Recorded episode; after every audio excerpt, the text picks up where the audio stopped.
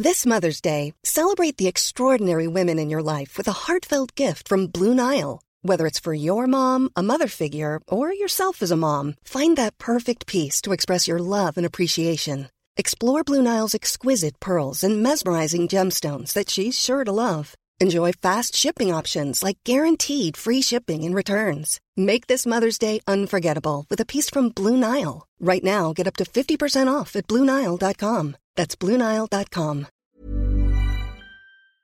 Bonjour, c'est Zoé de Louis. Ça fait maintenant deux ans que j'ai la chance de travailler pour Louis Média et que vous entendez ma voix sur vos podcasts préférés. Travailler pour quelque chose qui a du sens pour moi, c'est essentiel à mon épanouissement au quotidien. Et vous, comment se passe votre relation au travail? C'est plutôt épanouissant et enthousiasmant ou plutôt boule au ventre et démotivation Si vous êtes dans le deuxième cas et que vous comptez chaque semaine le nombre de jours qui vous séparent du week-end ou des prochaines vacances, je vous recommande plus que jamais le parcours Chance, partenaire d'émotion. Chance est une communauté d'entraide professionnelle pour aider chacun et chacune à trouver sa place dans le monde du travail. La communauté Chance a une méthode unique qui a fait ses preuves. La première étape, c'est celle du bilan de compétences. En trois mois seulement, vous allez pouvoir redéfinir vos objectifs pro et renouer avec ce qui vous anime vraiment, avec l'aide d'un coach professionnel qui vous sera dédié. La deuxième étape, c'est celle du passage à l'action. Une fois votre projet défini, toute la communauté Chance sera à vos côtés pour donner vie à votre projet. Un collectif hyper engagé, prêt à vous épauler et à vous ouvrir son réseau. Si ce message résonne en vous, je vous invite à vous rendre directement sur le site chance.co pour faire le point gratuitement avec un conseiller et changer ce qui ne va pas ou plus dans votre vie pro. Bonne écoute Louis.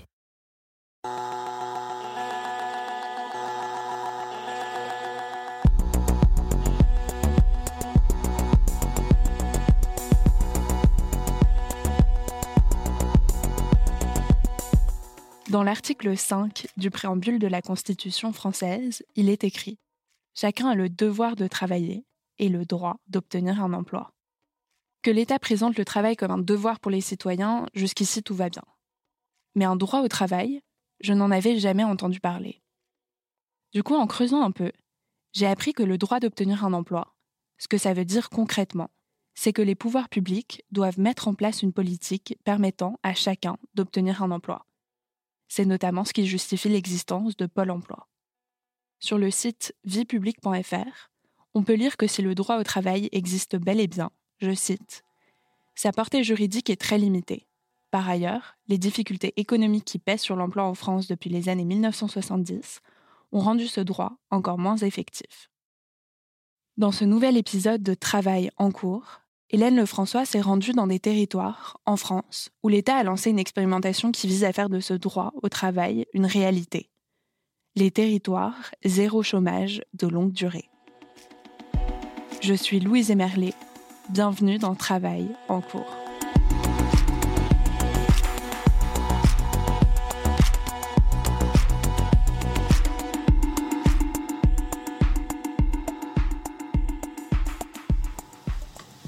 Prend de tout tant que c'est en bon état.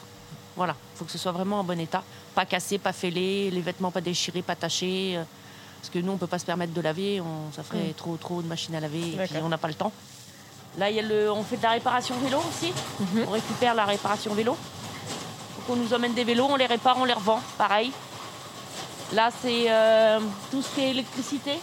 Les micro-ondes, les cafetières, les frigos, les mhm. machines à laver, tout ça, on teste et on revend pareil. Là, c'est les jouets, le tri-jouet. Ça, par contre, on est débordé. c'est hmm. les jouets. Euh, les gens aiment bien acheter euh, du neuf, en fait. La recyclerie de Pipriac est un magasin de seconde main comme un autre, et plutôt bien organisé. Il y a une enfilade de meubles en bois, un coin vêtements avec une cabine d'essayage, et des bacs avec des vinyles de Johnny Cash et des DVD d'Undo Stress. Sa particularité, c'est qu'elle fait partie d'une EBE, une entreprise à but d'emploi. Des entreprises comme ça, il n'en existe que 13 en France. Leur rôle, c'est d'embaucher en CDI et au SMIC les personnes volontaires au chômage depuis au moins un an. D'après les derniers chiffres de l'INSEE, en France, le taux de chômage est de 8%. Et parmi les 2,4 millions de chômeurs, 40% d'entre eux sont sans emploi depuis plus d'un an et sont donc considérés comme des chômeurs de longue durée. Et encore, ce n'est qu'une catégorie administrative. Ce chiffre ne prend pas en compte le halo autour du chômage. les 1,8 million de personnes qui veulent un emploi mais qui ne cherchent pas activement ou qui ne sont pas disponibles dans les deux semaines. C'est à ces personnes privées d'emploi depuis plus d'un an que s'adressent les entreprises à but d'emploi. Elles ont été créées dans le cadre du projet Territoire zéro chômeur de longue durée. C'est parti d'une idée de l'association qui lutte contre la pauvreté ATD Carmonde. Et en novembre 2016, l'Assemblée nationale a voté en faveur de son expérimentation, sur dix territoires et pour une durée de cinq ans. De manière générale, on pourrait dire qu'il faudrait qu'on soit en capacité de gérer le problème du chômage en France mieux qu'on le fait. On a un niveau de chômage global qui est quand même élevé, un peu structurel, qu'on a du mal à faire baisser. Euh, bon, bah, on va dire que la problématique est encore plus forte quand le chômage s'installe et que les gens euh, bah, sont privés durablement d'emploi, effectivement. Quoi. Pour revenir dans le système, c'est plus dur. Quoi. Ça, c'est clair. Olivier Bouba-Olga est économiste de formation et professeur à l'Université de Poitiers. Je l'ai appelé car en 2016, le ministère du Travail lui a demandé de présider le comité d'évaluation scientifique de cette expérimentation. Le principe de l'expérimentation, bah, c'est d'expérimenter une nouvelle façon d'approcher euh, la question du chômage de longue durée. Hein. Euh, alors, chômage de longue durée ou, disons, la question de la privation durable d'emploi. Donc, on veut un peu raccrocher au système des gens véritablement euh, durablement privés d'emploi. Le principe du projet, c'est de proposer un CDI payé au SMIC à tout demandeur d'emploi volontaire domicilié depuis au moins six mois sur le territoire concerné. Pour ça, il faut créer de l'emploi. Et l'enjeu, c'est de créer de l'emploi utile, qui rend service aux habitants de ce territoire, qui pallie un manque. Donc ça peut être de l'aide à domicile pour les personnes âgées ou de l'entretien d'espaces verts, par exemple. Les porteurs de projets disent euh, finalement, euh, bah, c'est pas l'emploi qui manque, on a quand même de, des besoins euh, sur les territoires qui sont pas couverts, donc euh, on peut peut-être aussi essayer de voir dans quelle mesure on peut couvrir ces nouveaux besoins. Pour identifier ces besoins, sur chaque territoire, il y a une équipe qui travaille avec les entreprises locales, les élus, les structures d'aide à l'emploi et aussi les demandeurs d'emploi. Tout ce travail permet de créer une EBE, une entreprise à but d'emploi. On a à la fois ce qu'on appelle un comité local pour l'emploi, euh, qui est chargé aussi d'identifier euh, les personnes durablement privées d'emploi, de les informer, euh, d'identifier le sous-ensemble des personnes qui sont prêtes à se lancer dans l'expérimentation. Et ensuite, l'entreprise, elle, est montée et a vocation à recruter ces personnes-là, les accueillir. Une idée forte aussi, euh, ça consiste à dire que les gens qui sont embauchés, c'est à temps choisi. Si une personne veut travailler à temps plein, elle travaille à temps plein. Si c'est temps partiel, c'est du temps partiel. Payé au SMIC. Et, et, dans toute la mesure du possible, alors on s'est rendu compte chemin faisant que c'était pas si simple, positionner ces personnes sur des activités dans lesquelles elles ont envie de s'engager. C'est-à-dire que on n'est pas là pour dire toi tu vas faire telle chose. On est là pour dire à la personne et travailler avec avec elle quelles sont tes compétences, dans quel domaine tu aurais envie de t'engager et à charge pour l'entreprise d'identifier sur le territoire des besoins non couverts dans lesquels les personnes pourraient mobiliser les compétences et puis euh, aller vers des choses qui les motivent. Alors vous pouvez facilement le deviner, ce projet a un coût. Mais pour les porteurs du projet, ça peut être un investissement rentable pour l'État. Car selon leurs calculs, la privation durable de l'emploi coûte chaque année 43 milliards d'euros. En fait, l'idée, ça consiste à dire, euh, finalement, euh, le chômage, il coûte cher à l'État déjà. Parce que bah, certaines personnes sont au chômage et ont droit à des prestations, des allocations chômage. Que le fait d'être chômeur, ça donne droit aussi euh, parfois à des réductions de certains tarifs que euh, d'autres personnes euh, peuvent, euh, oui, toucher des prestations familiales aussi en fonction de leur situation, etc. Donc il y a tout un ensemble de dépenses faites par l'État pour ces personnes au chômage, pour les personnes privées durablement d'emploi. donc ça, c'est ce qu'on pourrait appeler des dépenses passives en fait, dans le sens où bah, c'est de l'argent qu'on donne aux gens pour qu'ils arrivent à vivre, hein, ou parfois à survivre, hein, vu les montants alloués. Hein. Et donc l'idée des expérimentateurs, ça consiste à dire, bah, cette somme-là, ça pourrait financer en partie un emploi. Et donc, euh, ce qu'ils ont fait avant de la mise en œuvre, avant que ce soit voté l'expérimentation, c'est qu'ils ont essayé de faire un calcul. Alors, c'est compliqué, hein, pour voir un peu ce que coûtait un chômeur par an à l'État. Et ils sont arrivés euh, à un certain montant de l'ordre de, de, mémoire 18, 20 000 euros euh, par an. Et donc, ils se sont dit, ben, ça pourrait presque financer un, CDI euh, temps plein payé au SMIC. Et donc l'idée, c'est de dire, bah, plutôt que cet argent soit dépensé de manière un peu passive, on va activer ces dépenses passives. On va récupérer tout cet argent. Parmi cet argent, il y a aussi, par exemple, ce que versent les départements au titre du RSA, euh, du revenu solidarité active. On va récupérer toute cette somme-là, etc. On va arriver à un certain montant. Et puis, euh, on va monter donc ces entreprises à but d'emploi euh, qui vont se lancer dans des activités et vont essayer de générer un peu de chiffre d'affaires. Eh bien, si on ajoute ce qu'économise l'État en remettant au travail ces personnes, plus le chiffre d'affaires généré par les entreprises à but d'emploi, eh bien, on arrive à financer un CDI temps plein payé au SMIC pour ces personnes. Sur le papier, c'est idéal. Alors au bout de cinq ans, j'ai voulu voir ce que cette expérimentation apporte aux salariés de ces entreprises et dans quelles conditions on peut proposer un emploi à toutes et à tous.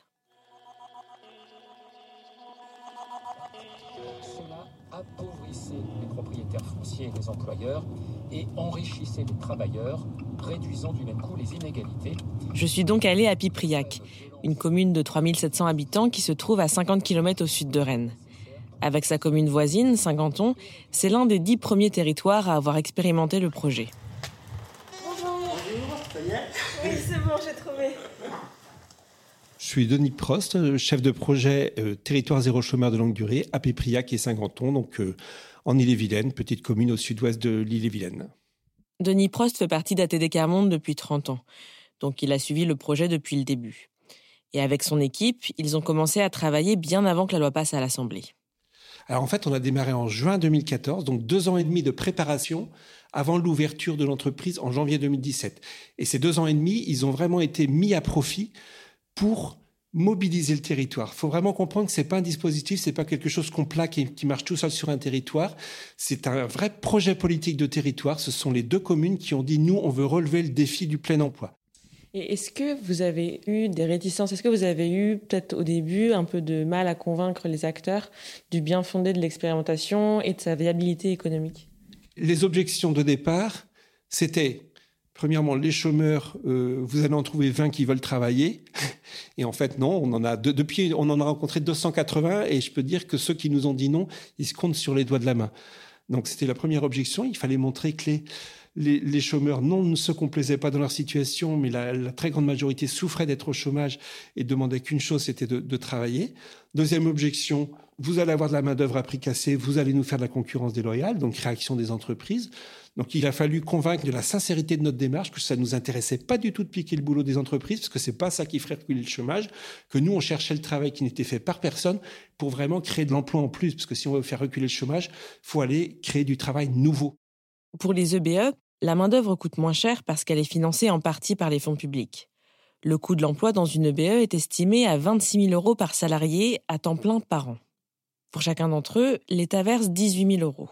L'entreprise à but d'emploi complète les 8 000 euros restants avec son chiffre d'affaires et les autres financements qu'elle trouve.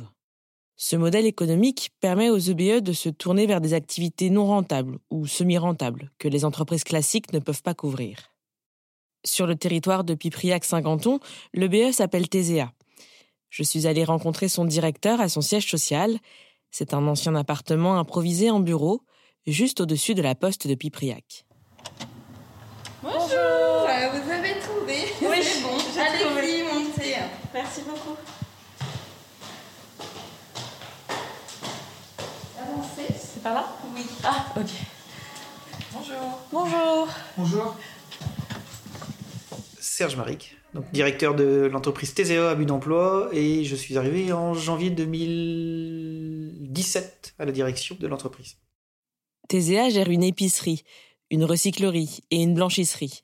Elle propose aussi des services d'aide à la personne, de l'entretien des espaces verts et de la découpe de bois ça s'est monté petit à petit avec euh, un emballage quand même de, janvier 2017 à, on va dire, à pratiquement mi-2018. Un, emballage énorme, hein, puisqu'on est passé de zéro salarié à 60 et quelques salariés en l'espace de même pas euh, un an.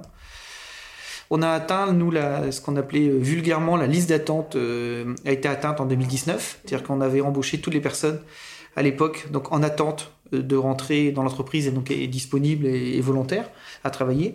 Donc elles sont rentrées.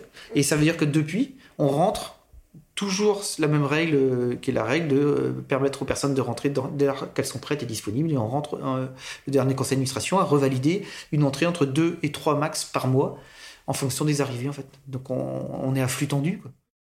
L'entreprise compte maintenant 82 salariés et leurs profils sont très différents. Aujourd'hui, c'est 60% de femmes, 40% d'hommes, ce qui n'était pas le cas il y a deux ans. On était à 50-50. Donc il y a une évolution importante, voilà, avec un public plus femmes. Sur le niveau des études, on a des niveaux, on va dire des niveaux faibles. Très peu ont poussé après le bac. On a plutôt un niveau BEP-SAP. On a, euh, en termes de compétences, on a la multicompétence. Du coup, on a des anciens artisans, on a des gens qui ont bossé euh, pendant 10, 15 ans, voire 20 ans dans le même métier, voilà, et qui ont été licenciés, souvent pour des raisons médicales, d'invalidité au travail. On a tous les âges, puisque notre plus jeune salarié doit avoir 24 ans, notre plus vieux a 60. Euh, aujourd'hui, c'est 61. On a, on a tous les âges et on a vraiment tous les profils, puisqu'on a des profils, ce que je disais, d'anciens artisans, comme on a des profils de personnes qui n'ont jamais travaillé, euh, d'autres qui ont connu que le monde de l'insertion. Donc on fait pas mal de chantiers, de structures d'insertion. Et euh, voilà, et avec bah, du coup des tranches d'âge ou des, histoires de vie professionnelles qui bah, très variées. On n'a pas un profil type en fait. Dans certaines EBE, cette diversité de profils peut être compliquée à gérer au quotidien. D'après les rapports du comité scientifique, quelques-unes ont eu du mal à manager leurs équipes, parce que leurs salariés ont parfois besoin d'être accompagnés, d'être formés, et que ces entreprises n'ont pas forcément le budget pour ça. Serge Maric, lui, estime que la gestion des ressources humaines n'est pas problématique. Mais il reconnaît tout de même que pour un chef d'entreprise, ne pas choisir ses salariés, c'est un sacré défi. Une des contraintes, du coup, si vous me posez la question, c'est ne pas choisir les salariés. tout salarié privé d'emploi euh, rentre dans l'entreprise. Personne ne l'a vu ça. C'est impossible. Ça n'existe pas. Donc ça, ça, fait quand même partie d'une contrainte. C'est-à-dire que au, jour où le salarié rentre, on s'adapte au salarié. Et puis on le connaît pas, on ne sait pas sur quoi il va pouvoir travailler. On ne connaît pas ses capacités, ses possibilités. Donc on vient s'adapter le jour même, à la minute, on doit s'adapter. Voilà. Donc c'est une sacrée contrainte.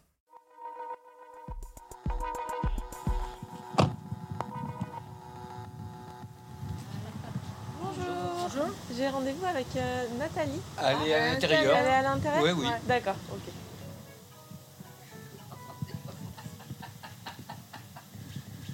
Bonjour. Nathalie, responsable de site. C'est donc Nathalie qui m'a fait visiter la recyclerie, l'un des sites de TZA. Donc là, vous avez toute la partie magasin. Donc il y a des meubles, des canapés, des livres, euh, enfin il y a tout quoi. Ok. Et là, on arrive dans la partie dépôt. Et ça fait combien de temps que la recyclerie euh, existe? Elle était là avant euh, l'expérimentation, si j'ai bien compris. Oui, ça fait 6 ans ou 7 ans qu'elle est là, la recyclerie. Pas à cet endroit, hein, parce qu'on a déménagé. Mais ça fait ouais, 6 ans euh, qu'elle existe sur Pipriac. Et ça fonctionne du feu de Dieu. Avant, ils étaient que deux. Ah oui, donc c'est Maintenant, on est 8. Oui. Ça doit changer quelque chose ça en change, bah, d'efficacité. C'est pas pareil. Parce qu'à deux, ils n'avaient mm. pas trop le temps de trier, donc ils mettaient les cartons comme ça. Et, mm. et c'est compliqué de tenir une recyclerie quand on n'est que deux. Quoi. Il y avait des bénévoles, mais c'est, ils mm. viennent qu'une demi-journée par-ci, une demi-journée par-là. Que nous, on est huit salariés, ils travaillent 35 heures. Le tri est vite fait. quoi. En une journée, ils peuvent, euh, ils peuvent vider une caisse et ranger euh, tout dans boutique. Là, c'est les bibelots. Marie-Louise, ma collègue, qui est là pour trier. Et c'est pareil aussi, elle trie, elle nettoie et hop, tout de suite en magasin. Je m'appelle Marie-Louise, je travaille à Tésia depuis trois ans. Voilà, et je fais des prestations euh, extérieures, euh, école, euh, le car, arrivée et départ des cars pour les enfants ne se trompent pas de car. Et je suis à la cantine, voilà, je fais une prestation de, de TZA.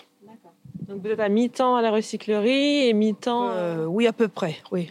Alors vous, vous êtes arrivé à TZA il y a trois ans. Euh, comment est-ce que vous avez entendu parler de cette entreprise? Ben, Par des amis, ils m'ont dit qu'ils embauchaient. Donc, euh, comme j'habite 50 ans, donc voilà.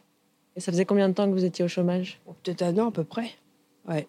Quelles étaient vos, difficultés dans votre recherche d'emploi bah, Vu l'âge, voilà. Ah si c'est pas indiscret, je peux vous demander quel âge vous avez ou à peu près 58 ans. Et vous aviez l'impression que votre âge était un ah frein bah oui, on me l'a dit clairement. Hein. Ah, on vous l'a dit Ah oui, parce qu'une fois, j'avais fait un contrat dans une école. Et enfin, c'était un petit peu euh, fait par en dessous. Et puis, on était deux collègues, on faisait la même chose. Je m'occupais d'un enfant handicapé. Et après, euh, bon, euh, on me dit, bon, au bout de. Ça faisait deux ans que j'étais là-bas, on me dit, ben, mon contrat est terminé, donc on a eu des petits cadeaux. Enfin, je rentre un petit peu dans les détails. Et puis après, j'ai su par quelqu'un qu'ils avaient embauché euh, l'autre personne. et j'étais voilà, directrice, en plus, on se connaissait. Et je lui ai fait aucun reproche. Mais elle m'a dit, de toute façon, elle se sentait coupable parce qu'elle m'en a parlé. Elle a dit, vu ton âge, je t'aurais pas pris. Tu as plus de 50 ans, voilà. Donc j'ai apprécié. et comment est-ce que vous avez pris ça? Bah, très mal. Voilà. Les seniors comme Marie-Louise sont particulièrement concernés par le chômage de longue durée. D'après une étude du ministère du Travail publiée en mars 2019, 60,2% des chômeurs de plus de 55 ans sont sans emploi depuis plus d'un an. alors que le chômage de longue durée concerne 40% de l'ensemble des chômeurs. C'est aussi le cas des personnes en situation de handicap. Selon la GFIP, le fonds dédié à l'emploi des personnes handicapées, 61% des demandeurs d'emploi en situation de handicap sont au chômage depuis plus d'un an. Ce déséquilibre structurel se voit dans les effectifs des entreprises à but d'emploi. Chez TSEA, par exemple, 30% des salariés sont en situation de handicap. C'est le cas de Patrice. J'étais euh, au chômage parce que j'ai eu euh, un grave accident, on m'a greffé la colonne vertébrale. Donc j'avais plus le droit de travailler. J'avais une entreprise de, rénovation bâtiment à Bordeaux. Et donc, euh, à force de balayer ravalement et tout, j'ai commencé le, la peinture à 13 ans. Donc, à 40 ans, ben, ça n'a pas été suivi, les, mauvais médecins. Et donc, euh, les disques ont cassé, les disques se sont mis dans la colonne et la colonne est cassée. Donc, maintenant, je marche. Euh, sauf que j'ai pas le droit de travailler plus de 21 heures. Ça m'empêche pas de, travailler. Je suis mieux à travailler qu'à rester chez moi. Personne ne voulait de moi par rapport à mon handicap et tout le monde me disait euh, que je pouvais pas travailler. Et alors que là, j'y arrive. Moi, les gens, ils ont peur parce qu'ils ont peur que je me casse quelque chose. Les gens, ils me voient sortir de chez moi pour venir travailler, ils me traitent plus de feignant. Depuis l'âge de 40 ans, on me traitait de feignant euh, parce qu'à 40 ans, bah, je, marche que, normalement. Vous ne voyez pas que j'ai des plaques partout. Moi, je le sens parce que j'ai des cachets à prendre et tout, mais sinon, euh, ça ne se voit pas. Donc les gens me disaient, bah, regarde-le, à 40 ans, il va traîner euh, plutôt que d'aller bosser. J'étais dans un petit bled dans le 56.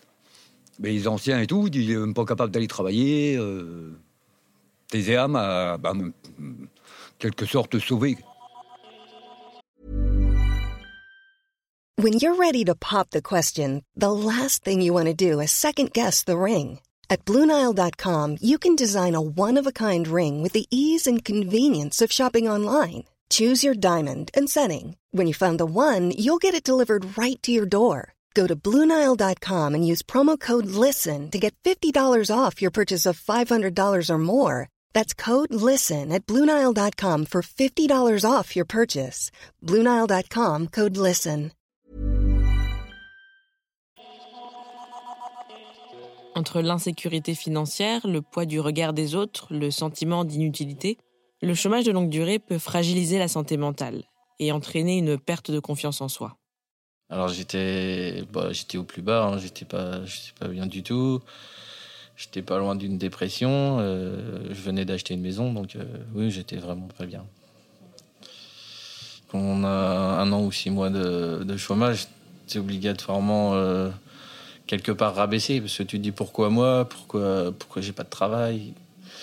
Et c'est vrai que c'est la petite porte, la petite fenêtre qui fait plaisir de trouver le TZA et et de pouvoir euh, s'occuper les mains, travailler et se vider la tête. Lui, c'est Michael. Il a 39 ans et il est responsable du site La Pourchassée, qui est situé un peu à l'extérieur du bourg de Pipriac. C'est un ancien corps de ferme aménagé en atelier où les salariés transforment des palettes et découpent du bois de chauffage. Pour discuter à l'abri de la pluie et des bruits de scie, on s'est installé dans le préfabriqué qui sert de cantine. Te lever le matin pour venir au travail, c'est bah, je pense que voilà, c'est vital. C'est vital d'avoir un travail. Il y a des évolutions qui sont incroyables. Il y a des personnes où, euh, quand on les accueille, et puis ça nous remet aussi euh, terre à terre. On se dit, bah, quand nous on est arrivés, on était comme ça. On n'était pas bien. Et euh, le but est, de les accueillir au mieux et, de prouver que c'est possible quoi, de, travailler en groupe et, et de se faire plaisir tous les jours au travail. Michael a travaillé dans l'agroalimentaire pendant dix ans. Après avoir démissionné de son dernier poste, il a enchaîné les missions en intérim. Ça faisait un an qu'il était au chômage quand il est arrivé chez TSEA en novembre 2017. Moi, je venais de, faire du, beaucoup de 3-8, donc euh, les horaires c'était catastrophique. Là, on fait du 9h, midi et demi, 13h30, 17h. Donc, euh, ce qui est génial pour emmener les enfants le matin à l'école et le soir les récupérer. Et c'est que du bonheur au niveau horaire. Non la normalité, c'est ça. Cette opportunité professionnelle permet à Michael de travailler à proximité de son domicile. Il ne faut pas oublier que la mobilité géographique est un des freins à l'emploi, à la fois pour les personnes qui n'ont pas le permis, pas de véhicule ou qui ne veulent tout simplement pas déménager. En se concentrant sur un petit territoire, cette expérimentation se présente comme une réponse à ce problème, car elle crée de l'emploi là où les chômeurs sont. Vous, vous teniez euh, à rester euh, à Pipriac, ou du moins aux alentours. Pour quelle raison vous êtes attaché à ce territoire? Alors, une, parce que j'ai acheté ici. Et euh, deux, parce que maintenant j'ai mon enfant qui est, à l'école à, Pipriac. Donc, le bouger d'école, redéménager. non, pour moi, c'est important qu'il y ait une stabilité pour tout le monde, que ce soit pour nous ou pour mes enfants et euh, ma femme aussi qui maintenant travaille euh, au niveau de Langon, donc c'est juste à côté. Il euh, n'y a pas intérêt à ce qu'on déménage ou quoi que ce soit. Pour une grande partie des salariés des EBE, l'expérimentation a permis d'améliorer leur qualité de vie. Et c'est sur ce point que les défenseurs du projet insistent. Olivier Bouba-Olga parle d'externalités positives. Ça veut dire des effets induits par le retour à l'emploi qui ne relèvent pas stricto sensu de la question de l'emploi. Euh, par exemple, euh, l'idée c'est de se dire bah, si on ramène des gens à l'emploi, ils vont peut-être euh, prendre mieux soin de leur santé. Et donc, à terme, ça va, ça va permettre de faire des économies pour le système de santé. Autre externalité positive, c'est bah, des gens qui retournent à l'emploi. Peut-être que certains vont vivre en couple avec leurs enfants sont dans une situation, se sentent un peu rejetés. Psychologiquement, ça peut être difficile. Les relations peuvent être tendues avec, euh, avec, euh, avec le conjoint, avec les enfants, etc. Bon. Le fait de retourner à l'emploi, ça peut aussi euh, rehausser l'estime de soi de ces personnes-là, améliorer les relations au sein du couple, au sein de la famille. Et donc peut-être, je ne sais pas, améliorer la scolarité des enfants, qui après... Vous voyez l'idée. Donc ça, ça peut, il peut y avoir plein d'implications alors qu'ils sont très difficiles à mesurer. Hein. Du retour à l'emploi, ça peut réduire, euh, je ne sais pas, peut-être il y a des gens au chômage qui sont un peu désœuvrés, qui peuvent tomber aussi dans des problématiques de santé, d'alcoolisme par exemple, ou un peu de délinquance. Enfin voilà, donc on, on se dit, bon, il y a quand même tous ces éléments-là. Sur ce plan-là, pour Denis Prost, l'objectif est atteint sur le territoire de Pipriac à Saint-Ganton. C'est clair qu'aujourd'hui, on avait fait un bilan en 2019 où on a interviewé euh, une trentaine de, personnes qui étaient privées d'emploi, qui sont devenues salariés. Leur vie a complètement changé. Hein. La vie, pas seulement d'ailleurs des personnes qui sont embauchées, mais aussi de l'entourage, de la famille, des enfants. Certains ont pu changer de logement, certains ont pu acheter une voiture, certains... Euh, donc c'est vraiment la vie qui change. Et puis c'est une sécurité mentale quoi. De se dire ça y est j'ai un CDI c'est pour ça toute l'importance du CDI c'est pas j'ai un contrat de deux ans mais dans deux ans qu'est-ce qui va se passer? Ou même dans six mois qu'est-ce qui va se passer? C'est enfin je peux me projeter. Et ça c'est ça c'est ça c'est vraiment énorme euh, sur le plan euh, sur le plan moral. Donc on a on a cette dimension-là, et puis il y a la dimension sociale, quoi. C'est que le, chômage, surtout le chômage longue durée, ça se caractérise par euh, l'isolement. Et, le fait de retravailler, et beaucoup l'ont dit, c'est pas d'abord le salaire, mais c'est le fait de recréer des liens, d'avoir des collègues, de se refaire des amis, de retrouver une vie euh, normale. Donc, ça, c'est une dimension vraiment très importante. Tout ça, c'est des choses qui sont ressorties en fait quand on a rencontré euh, les salariés. Le bénéfice, il est, euh, il est vraiment le bénéfice humain, il est énorme, et c'est d'abord pour ça qu'on a qu'on a fait ce projet. J'ai découvert bah, déjà mes capacités, que à la base je suis un peu introverti, un peu timide, on va dire. Et le fait de, devenir responsable, donc euh, il faut comment dire euh, s'élever et euh, montrer aux autres que bah, on n'est pas là pour rien, quoi, et que, que, oui, il faut tous les jours, tous les jours être présent et, et faire avancer aussi TSA parce que c'est important que, que, tout ça euh, monte. Au bout de six mois, Michael est passé responsable de site. Ça veut dire qu'il gère entre 5 et 15 personnes, il briefe les nouvelles recrues et il s'occupe aussi des entreprises qui font appel à leurs services. Mais il ne gagne pas plus que ses collègues. Mais on a quand même euh, huit 8 jours de, de congé en plus par rapport. C'est la petite différence qu'on a. Donc déjà ça, ça te, tu dis ouais, c'est un petit plus, mais c'est une récompense. Le fait qu'il n'y ait pas de progression salariale dans les EBE, e, c'est quelque chose qui dérange à la CGT. Au téléphone, Patrice Bossard, qui est membre de la commission exécutive, m'a expliqué que comme il n'y a pas de convention collective dans les EBE, e, les salariés n'ont pas d'augmentation de salaire, ni de reconnaissance de leur qualification. Pour le syndicat, ça peut poser problème au niveau de l'encadrement managérial. Certains responsables ont les qualifications mais ils n'ont pas le salaire qui va avec, et d'autres salariés n'ont pas les qualifications. Michael voit les choses un peu différemment. En un mot, pour lui, c'est mieux que rien. Moi, quand je suis arrivé, le SMIC, ça m'allait très bien. Euh, au contraire, hein, si tu passes de 0 à 1230, euh. Je pense que les gens qui l'ont pas vécu, ils ont du mal à comprendre peut-être. Il y a certaines personnes qui, qui, peuvent euh, dire que nos activités, certaines activités qu'on fait, sont dans d'autres entreprises mieux payées. Mais nous, c'est pour certains, c'est inespéré déjà de travailler. Donc, euh, si vous cherchez du travail, n'hésitez pas. c'est un très beau tremplin, je pense. vous, voyez ça vraiment comme un tremplin vers autre chose? Oui, maintenant. C'est vrai que ma première année, ma deuxième année, euh, j'étais vraiment la tête dans le guidon, comme on dit, au travail, au travail. Et euh, comme je disais tout à l'heure, maintenant que je suis stable, si on me donne un, tremplin comme moi j'ai envie d'évoluer, je, ferai pas. Je veux pas retomber, euh, faire quelque chose de banal. Je veux vraiment faire un truc que j'aime, parce que c'est important pour moi. C'est de faire un truc que j'aime, parce que j'ai jamais fait quelque chose que j'aimais. Et euh, oui, si, si, je peux faire un, tremplin, je ferai un tremplin. Et c'est plus clair depuis quelques temps. parce qu'au début, euh, c'était un peu difficile parce que vous vous formiez, parce que le euh, rythme. En fait, oui, et puis comme j'étais vraiment au travail pour l'argent au début. Et le moral est revenu petit à petit. Et c'est vrai que maintenant, bah, les épaules sont, sont, plus droites, on va dire. On je suis plus à commencer à voir l'avenir. Et...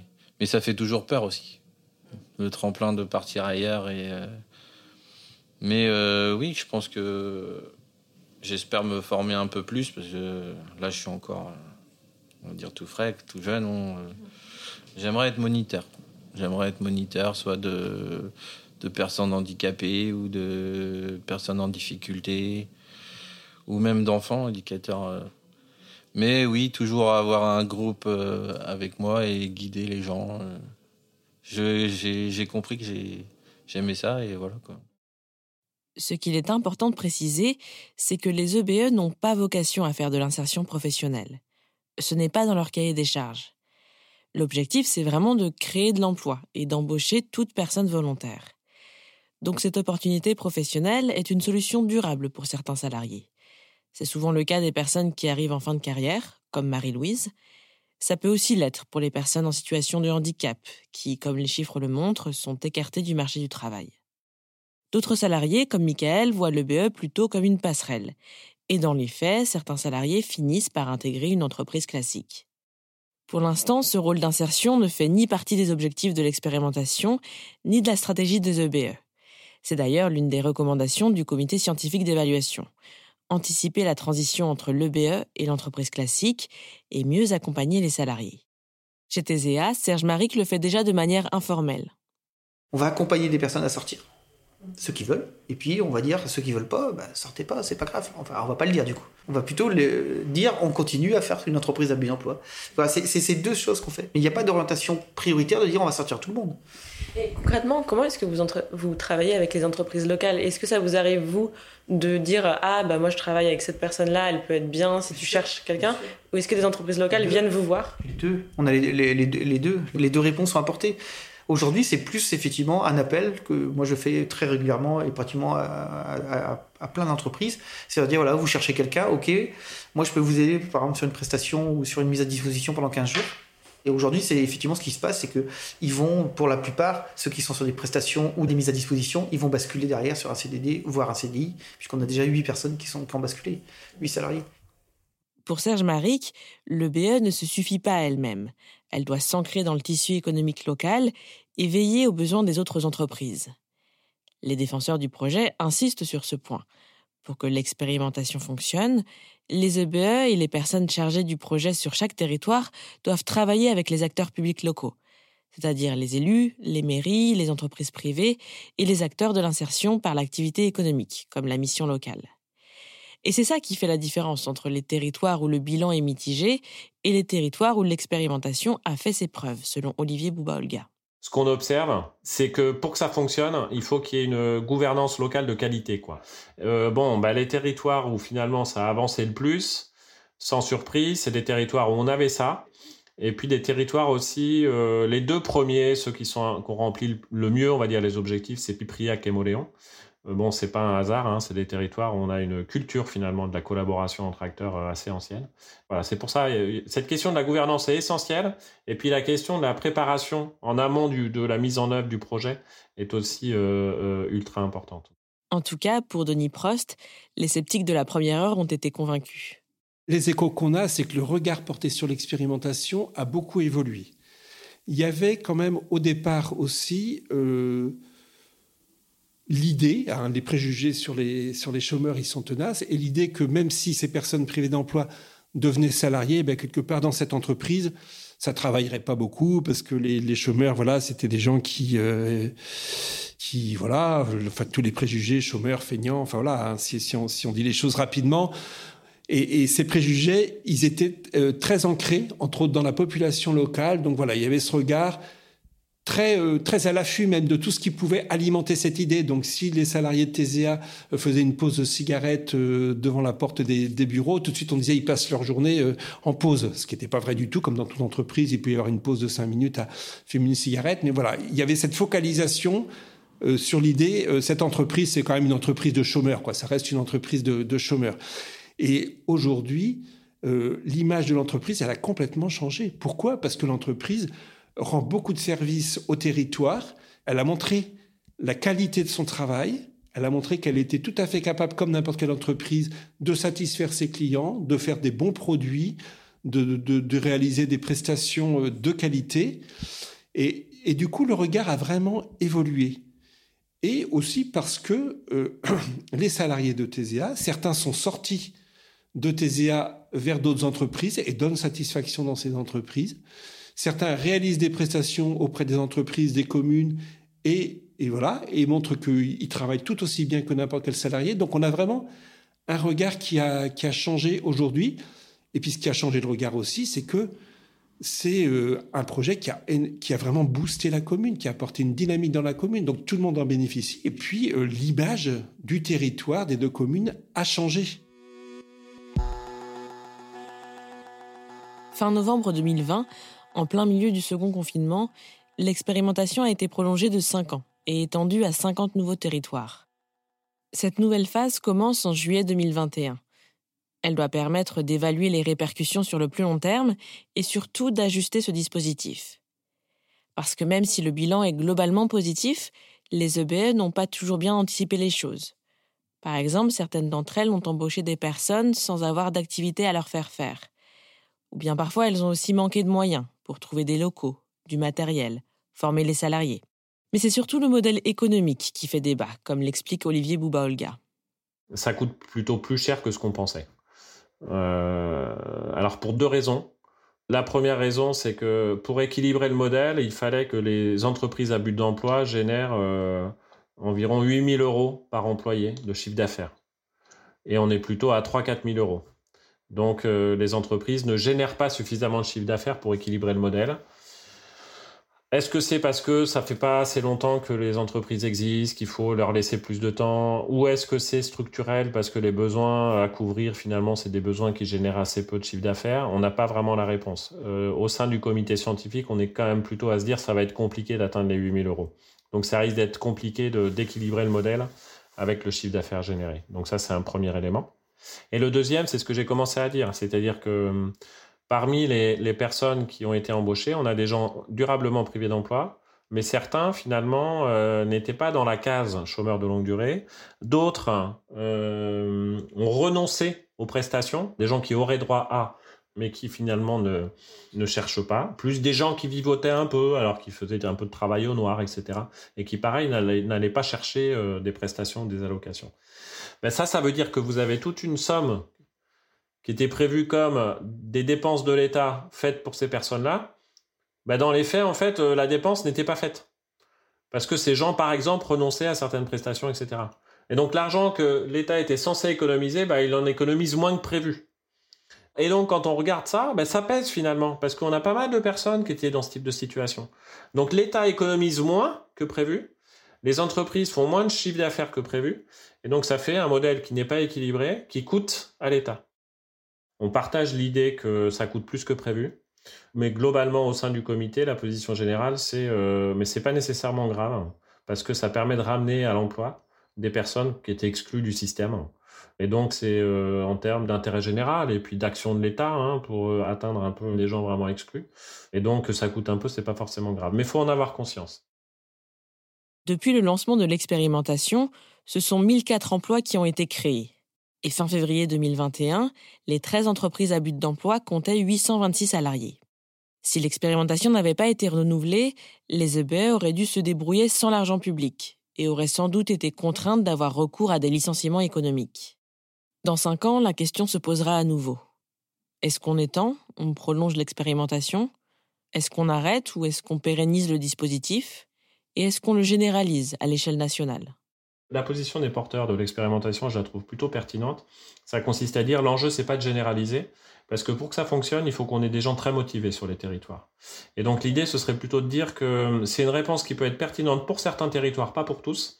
Et donc, faut, faut accorder une espèce de droit d'option aux territoires qui pensent que c'est une réponse pertinente, qui sont suffisamment bien organisés localement pour pouvoir s'en saisir de cette réponse-là. Et pour les autres territoires, bah, c'est peut-être d'autres réponses qu'il faut pour le chômage de longue durée. Donc euh, à charge pour eux d'aller piocher euh, dans la besace des politiques publiques peut-être un autre, euh, un autre dispositif, une autre politique qui serait mieux adaptée. Hein. Donc ça, ça me semble être une façon un peu nouvelle et plutôt intéressante de construire de la politique publique, on peut dire. Pour Olivier Bouba-Olga, cette façon de faire répond à une demande de décentralisation des politiques publiques et de différenciation territoriale. Et c'est ce que la première phase de cette expérimentation a montré. Les besoins à couvrir, le profil des demandeurs d'emploi, la cohésion territoriale varient d'un territoire à un autre. C'est d'ailleurs pour ça que les territoires intéressés par la nouvelle phase de cette expérimentation ont trois ans pour déposer leur candidature, pour bien prendre le temps de préparer le terrain en amont et d'éviter les erreurs des EBE pionnières. Vous venez d'écouter Travail en cours, un podcast de Louis Média. Si vous souhaitez nous partager votre histoire par rapport au travail, vous pouvez nous écrire à hello at louismedia.com. Cet épisode a été tourné et écrit par Hélène Lefrançois. Cyril Marchand était au montage et à la réalisation. La musique est de Jean Thévenin et le mix a été fait par Olivier Baudin. Marion Girard est responsable de production et Maureen Wilson, responsable éditoriale. Mélissa Bounois est à la direction des productions et Charlotte Pulowski à la direction éditoriale. Travail en cours, c'est tous les jeudis et vous pouvez nous retrouver là où vous avez l'habitude d'écouter vos podcasts. Deezer, iTunes, Spotify, SoundCloud. Vous pouvez aussi nous laisser des commentaires et des étoiles. Et si l'épisode vous a plu, n'hésitez pas à en parler autour de vous. Et si vous aimez ce podcast, découvrez les autres podcasts de Louis, Émotion, Le Book Club, Injustice, Passage. À bientôt!